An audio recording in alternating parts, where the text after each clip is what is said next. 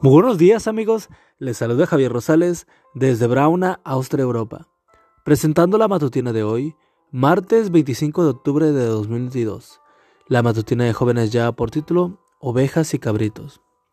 La cita bíblica nos dice, la gente de todas las naciones se reunirá delante de él, y él separará unos de otros, como el pastor separa las ovejas de las cabras.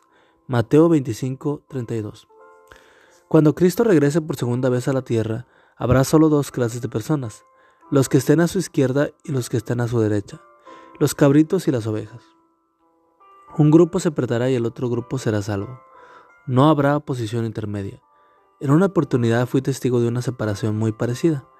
Me encontraba visitando a mis feligreses en un pueblo enclavado en las montañas.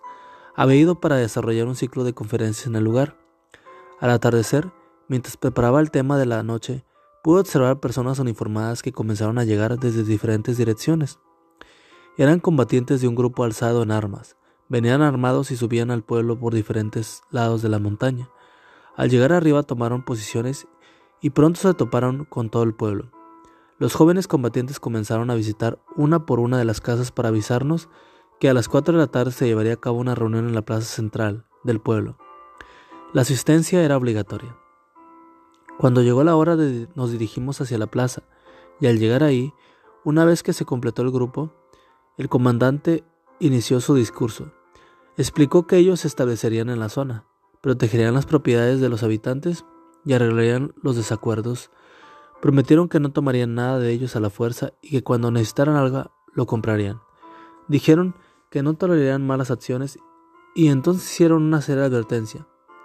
Allí en la zona solo podrían habitar con libertades las personas que se unieron a ellos y las personas que se unieran a la iglesia adventista. En este pueblo solo podrá ser de nosotros o adventista. Aquí no se puede ser nada más. Así que si alguno no puede ser una de las dos cosas, es mejor que se vaya, que desaparezca.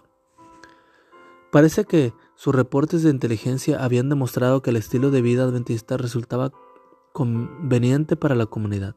Por supuesto, dijeron que el que decidiera ser adventista tenía que ser un buen adventista, que no tolerarían cristianos a medias. En aquella zona siempre fue un privilegio ser miembro adventista de la iglesia, pero no se podía ser cristiano a medias. Al final de la historia del mundo, el Señor también separará a sus habitantes en dos grupos. ¿En cuál te encontrarás tú?